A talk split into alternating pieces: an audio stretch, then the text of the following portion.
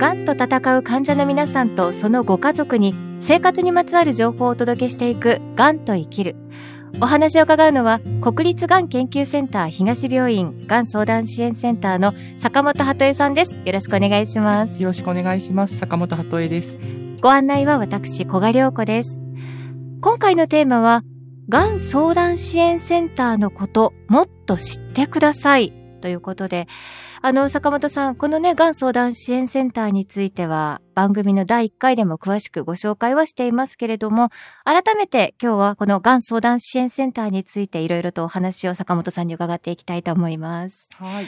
えー、2022年の12月現在ですけれども、全国にがん相談支援センター、坂本さん何箇所あるんですか、うん、?2022 年の9月の時点で453箇所になりました。あ、なりましたということは、増えたっていうことですか、はい、そうですね。うん、あの、今年も確か、ごめんなさい、正確な数字が出てこないんですけど、1箇所か2箇所増えたはずですね。ええ、というふうに、やっぱりこう、要件を満たした、まあ、がん診療連携拠点病院っていう認定を国から受けるときに、必要な要件を満たした、あの、施設っていうのが、少しずつ増えてきてるんですよね。心強いですね、そうですね。うんただですね、一方で、実際にそのがん患者さんの中でも、このがん相談支援センターの存在を知らない方もまだ結構いらっしゃると耳にしました。うん、そうですね。あの、2006年に、がん対策基本法という法律が国会で成立して、で、2007年から施行されてるんですけれども、はい、それと同時に、あの、がん診療連携拠点病院っていう認定を、の制度ができて、その中に必ずがん相談支援センターという部門があることっていう、うん、あの、まあ、そういう条件が出たんですけども、はい、やっぱりその、がん相談支援センターということを、あの、やっぱりこう、必ずその名前を明記することで、より多くのがん患者さんがそこにアクセスできるようにっていう思いが強くあったとお聞きしてます。ただ、なかなかその利用率というんですかね、が上がっていってないんじゃないかっていうことがあって、はい、あの、数年前からですね、国からの委託で、国立がん研周センターが、まあ、周知率もそうですし、じゃあ利用率ってどうなのかっていうことを、患者さんの体験調査として調べてるんですね。で、直近のものとしては、平成30年に患者体験調査っていうものが行われたんですけども、はい、少し前ですね。少し前ですね。で、まあ、解析が終わって1年ほど前に公表されたんですが、残念ながらですね、がん相談支援センターを知っているかっていう質問に対して、知っているっていう回答が66%程度。これはがん患者さんの中で66%程度。そうですね。うんちょっと思ってたよりは知っていただいてたのかなって私の個人的な感想を思ったんですけども、えー、ただその次の数字がちょっと衝撃的で、はい、実際に利用したことありますかって時に利用したことがあるという回答がですね、14%ちょっとだったんですよ。14%? はい。で、もう一つ申し上げると、えー、その利用しなかった理由っていうのがあって、自分の聞きたいこと、相談したいことが、まあ、対応できる部門なのかどうかわからなかったとか、はいあとはその個人情報が守られるかどうか、わからなかったとか、そういったこう、部門としての機能だとかっていうところにこう不安だったり、あとまあ、適切に対応していただけるかわからないっていうその情報が、部門としての情報がちょっとないことが理由で利用に至らなかったっていう方が、まあなんかそれぞれの回答十数パーセントずつやっぱいらっしゃるような状態だったんですね。これはやっぱり相談したいことがあったりとか、えー、ちょっと誰かに聞いてほしいなって思っても、一瞬こう足を止めてしまうような要因があるんだとすれば、やっぱりそこは少し正しい情報を発信してですね、あの改善していきたいなって、やっぱりこう現場の人間としては強く感じた報告でしたね。私も以前別のちょっと大きな病院でがん相談支援センターってお部屋があったので、うん、少し前の廊下を通るときに中を見せていただいたんですけど、あの、その時はどなたもいらっしゃらなくって、資料がいくつか置いていて、で、個室になっていて、うん、なかなかこう、コンコンと入っていって、ふらっとお話を伺いたいですっていうのが、ちょっと難しいかなっていうのも正直ね、私自身もちょっと感じたことはありました。確かにあの、定期的に行われているがん相談支援センターのこう代表者が集まるような会議に、ええ、以前あの、患者団体の代表として、まあ、先日ご登場いただいたあの、天野さんが出てくださってたことがあるんですけど、え、その時に、いつもコメントでおっしゃったのが、はい、あの相談室の鉄の扉を開けるっていうことが、どれだけハードルが高いのか、本当によく考えてほしいっていうのをものすごくやっぱり熱くというかですかね、えー、強い思いを持っておっしゃってたのをよく覚えています。ので、あの、最近の傾向としてはですね、まあ、各都道府県で取り組みは様々なんですけども、えー、例えば千葉県だと、千葉県の中で活動されている患者団体の方々と、相談支援センターのまあ協議会っていうまあ会議体があるんですけど、そこが共同してですね、はい、何年か前にそのアポなしでですね、患者団体の方が各拠点病院にいらっしゃって、はい、正面玄関からがん相談支援センターまで迷わずに行けたかとか、えー、あるいは院内の人に聞いたらすぐこう案内してもらえたかとか、はいはい、あといざさ部屋の近くまで行けたとして、すぐにその部門の人に声がかけられるような雰囲気だったかとかってい。う、はい、ちょっとですね、こういわゆる覆面調査みたいな。はい、まあもちろんあの了解のもとになんですけども、うんうん、いつ行くかわからないよっていうあの了解のもとに、はい、あの受けるっていうようなこともあったぐらいですよ。そういうふうにこうじゃあ利用しやすいかどうかっていうことを、そのユーザー目線で見ていただきながら、うん、その結果を施設にも報告して、その環境整備っていうことを各施設一生懸命やっているところではあるんですが、えー、ね、なんかあの、物理的な整備って時に難しいので、ちょっと時間かかってるかもしれないですね。えー、ただ一方で、その直接、やはり生きにくいと思ってらっしゃる方、うん、そのご自身の問題として、例えば、まあ、お体が辛いとか、それからあの、もしかすると、家族というとても身近な人ではない知人くらいのレベルだから、ちょっと本当に行ってもいいのかなって行くのを躊躇してたりされている方もいらっしゃるかもしれないです。でもそういう方でも、実は誰でも無料で、そして匿名で利用できるっていうところ、もうちょっとね、あのーうん、知っておいてほしいポイントでもあるんですよね。そうですね。本当に、あの、この点も、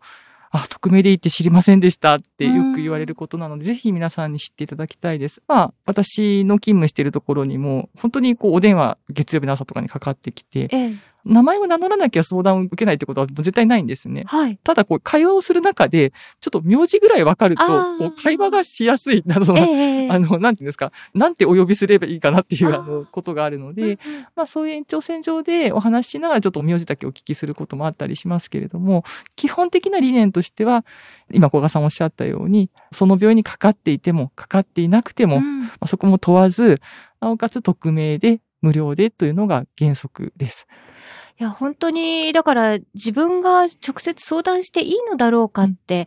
疑問に思ってらっしゃる方とか、不安に思ってらっしゃる方は、とにかくもう何でもいいから相談を一回どうぞっていう形なんですよね。そうですね。うんなので、実態としてはですね、あの、お知り合いの方が癌でとか、はい、そういうお電話、まあ、先日もね、小賀さんのお知り合いの方がちょっと私宛てにお電話くださったりしましたけど、えー、あの、そういう患者さんとの関係性っていうものも特に通ってはいないっていうことが一点と、えーあとはあの、よく私たちの癖で困ってたらとか、聞きたいことがあったらっていう言い方をしちゃうところがあるんですけど、はい、聞きたいことがわからなくても、もう気持ちが落ち着かなくって、ちょっと誰かに話を聞いてほしいっていう時でも、ええ、あの、お立ち寄りいただいて大丈夫です。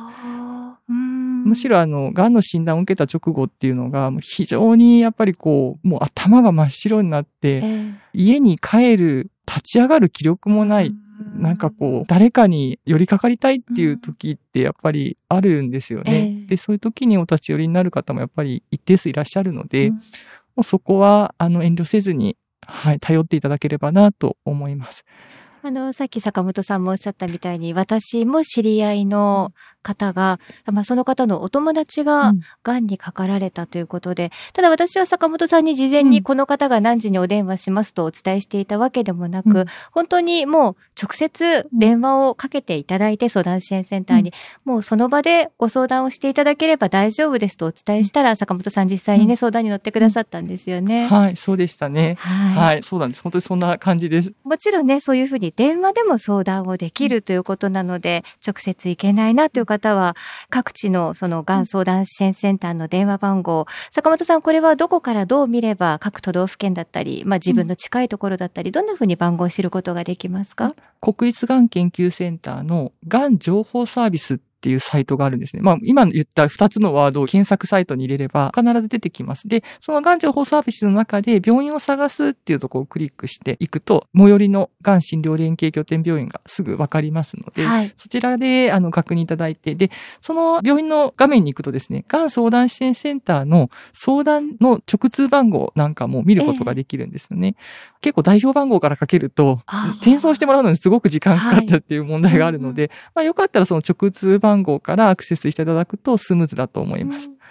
うんこれは自分が住んでらっしゃるすぐそばの病院とか、例えば知り合いの方、家族の方が入院されてる近くの病院の番号とかではなく、本当に今自分がアクセスしやすい番号、アクセスしやすい電話番号というか病院とか、そういうことで好きにまあ選んでかけていただいて大丈夫ということですね。そうですね。かける目的みたいなものが、やっぱりあの定まってる方もいらっしゃるじゃないですか。えー、例えば診断を四国の病院で癌の診断を受けたんだけども、やっぱりできればその病院の提案している手術でそのまま行くんじゃなくっ、何かこう、ゲノム医療のことで長けている病院に一回相談をした上で、今後の方針を決めたいとかっていうようなこととか、やっぱりいろいろありますよね。そういう場合に、例えばその四国の病院にまあかかってはいるんだけども、あの千葉県にある私の病院にかけてこられる方、相談のお電話かけてこられる方、やっぱりいらっしゃったりしますので、そこら辺こう、まあご自身が、なんかこう、目的があるようであれば、その病院の場所はあまり関係なくアクセスして大丈夫です。はい。そして坂本さんががん専門相談員としてお仕事を始められて、その相談の傾向とかっていうのは、ここ最近変化はありますか？そうですね。あの、周知率がまだまだ十分じゃないとは言ってもですね、やはりこのがん相談支援センターはこういう方針でありますっていうことを、患者団体の皆さんの後押しもありながら、少しずつやっぱり普及していく中で、もう圧倒的にご家族ですとか、あとお知り合いの方、はい、あるいはあの職場の同僚っていうような立場の方とかたちからのご相談がやっぱり増えてきています。うんそれが一点と、あと、やっぱり新型コロナウイルスの感染が出始めてから、やっぱりこう様々な病院が面会制限と、あと、やっぱり外来への同行の制限、はい、基本的に一人以外一緒についてこないでくださいという制限が徹底されていった中で、正しい情報にどうやってアクセスしたらいいですか、要は主治医だとか、患者さん本人がかかっている病院の医療者との触れ合いが身近な方がもう全然できなくなってきているので、その方たち自身がどう情報にアクセスをすればいいのかっていうところが、あの、非常に最近増えてきてるなっていう印象です。あの、そして、まあ、どんなことでもね、相談していいですよということで、今、坂本さんもお話をしてくださっていましたけれども、実際こう相談するとなると、いや、こんな話どうかなっていうところで、こう、実際相談を受けると、言いながら悩まれてらっしゃる方っていうのもやっぱりいらっしゃるんじゃないかなと思うんですが、その辺いかがですか？そうですね。先生が診察中になかなか目線が合わないんですよねっていうご相談。いや、決してその先生の態度が決してて辛いとかじゃないんですよ。態度が悪いとかそういうことじゃないんです。ただ、先生がシャイなんですかねって言って、目が全然合わなくって、なんか質問していいのかいけないのかとか、やっぱりその、わからなくって、えー、あの先生って質問しても大丈夫な先生ですかとかっていうご相談がね、意外と、あ、意外とあるんですよ。あ、そうなんですね。はい。で、ちょっとこれは最近本当にあったことなんですけど、そのいったお電話をくださった方っていうのは、実は、あの、元々のご仕事自体が医療業界の方だったんですね。だから、はためから見ると、すごくやっぱりそういう環境に慣れてる方という感じなんですけども、やっぱり自分のことになった時に、緊張もしているし、不安も強いし、ちょっと聞いてみようかなっていう気持ちで聞いて、あ、大丈夫ですよって、こちらもお伝えすることで、一歩踏み出せるってことがやっぱりあるみたいですね。そこは、だから、もともとのご職業とかそういうことであまりこう気にせず、今言ったようなことでも大丈夫なので、一言頼っていただくといいかなと思います。その本当に治療の方針とか、うん、その医療を今受けている内容とかの、まあ、いわゆるテクニカルな部分だけではなくって、うん、先生とかとのコミュニケーションの取り方で悩んでいるとか、うん、そういう、どちらかというとメンタルのお話とか、当にちょっと小さなこと、些細かなと思われるようなことでも、うん、もうどんなことでもお気軽にということですね。そうですね。うん、あの、今、小賀さんおっしゃったように、コミュニケーションってやっぱすごく大事で、えその、ここまでの番組でもお話ししてきましたけども、やっぱり患者さん自身も、コミュニケーションの土台となる知識だとか、情報を持ち合わせつつ、まあ、なおかつ自分がそれに対してどうしたいかっていう考えもあって、主治医にちゃんと伝えていくっていうことで、うん、適切な医療っていうのがこう完成していく部分があるんですよね。えー、だからその、やっぱり適切な医療を受ける、そして、より良い療養環境で療養生活を送るっていうためには、不安とか疑問をそのままにしておかないっていうのがすごく大事かなと思います。うん、一方でその、私ちょっと疑問だったんですけど、がん相談支援センターって、お医者さんがその相談を受けられるわけではないので、うん、その、例えば今受けているこの治療の内容なんですけど、この治療はこうこうこうした方がいいですかとか、例えば医療的な、うんより具体的な内容になると、なかなか坂本さんご自身ではすぐにお返事っていうのはできないこともあるんですよね。うん、そうですね。ええ、なので、我々も対応方針として表明していることは、やっぱりその、医療の内容に対して正しいとか正しくないとかそういったジャッジ、そういったことはあのする場所ではないです。えただ、だからといってその、例えばゲノム医療でどういうものなんですかって言われた瞬間に、それは医療のことなのでお答えできません。うん、ではなくて、あの、それを聞きたい理由だとか、あとやっぱりどこの部分の情報がうまくこう患者さん自身が足りていなくって、そういう疑問に至ってるのかってことを、うん、あの、お伺いしながら、その根拠に基づいた情報を用いながら解釈の手助けをする、うん、まあ、そういったお手伝いを自分させていただけますので、その点は、あの、そういうふうに理解していただくといいかなと思います。っていうことと、やっぱりその、いろいろとそこで話し合っていく中で、やはり、こことこことここの部分は、なるほど分かった。でも、今提案を受けている治療のことでこうしたいっていう新たな希望が出てきたときに、えー、場合によっては、やっぱり相談支援センターが間に入ったりしながら主治医の先生だとか、看護師さんの間を取り持つっていうようなこともできますので、えー、相談支援センターだけで全てを解決ではなくて、時には院内の様々な職種と連携しながら皆さんのこうお手伝いをさせていただきます。はい。あの、そして坂本さん、第1回のこの番組で、コロナ禍によって今、がん検診受ける人が減ってきてるんですってお話をお届けしました。今回が第77回ということで、はい、かなりもうね、回数を重ねましたけれども、その後、状況っていうのは改善されましたか、うん、あの、改善傾向にはあります。でも、十分ではないようです。うん、やはりあの、第1回っていうのは本当にコロナが始まった頃だったと思うんですけども、ね、やっぱり得体の知れないものということで、本当に皆さんが受診控え、検診控えしたと思うんですが、その翌年、まあ2021年と2020年の実績を見ると、2020年よりは2021年の検診受診率の方が20%以上は増えていたようです。ですね。はい。ただ、じゃあそれをコロナが発生する前と比較すると10%ぐらいまだ下がったままだということなので、ではい。ぜひ、あの皆さん感染対策をしっかりした上で検診受けていただきたいなと思います。さて、次回はゲストをお迎えします。医療用として使える手作り帽子、私の帽子を熊本で制作販売している前田の子さんにお話を伺います。坂本さん次回もよろしくお願いします。よろしくお願いします。千葉県柏の葉にある国立がん研究センター東病院の敷地内に病院連携宿泊施設三井ガーデンホテル柏の葉パークサイドが開業しましたがん治療経験者医療関係者の方々からのご意見を反映し客室にはご要望の多かった電子レンジペットボトルオープナーなどを設置。浴室洗面台入り口には治療中の筋力低下に備えて椅子をご用意しました。館内は24時間ケアスタッフが常駐し国立がん研究センター東病院と連携しながらご宿泊時の急な体調変化をサポートします。またそれぞれの方の体調に合わせたお食事を提供するレストランをはじめ木のぬくもりが感じられくつろげる空間で安心して治療に専念できるよう皆様をお迎えいたします。詳しくは三井ガーデンホテル柏の葉パークサイド公式ホームページをご覧ください。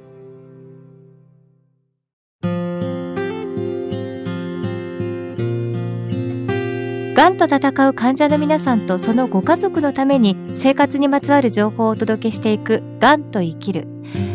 がんの疑いがあると診断された時点から大きな不安と向き合っている方そしてご家族の方多いと思います。そういった方々の支えになる場所を一人でも多くの方に知ってほしいなと改めて今回私も思いました。番組ではお聞きいただいているあなたからのがんにまつわるご相談やご意見、ご感想を募集しています。